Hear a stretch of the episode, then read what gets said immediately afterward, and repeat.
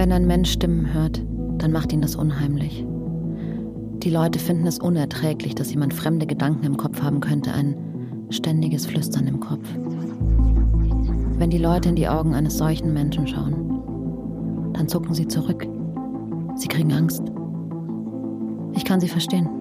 Ich war auch mal so. Aber dann habe ich die Wahrheit über die Stimmen erfahren. Das hier ist dein Raum. Dein Auftrag liegt vor dir.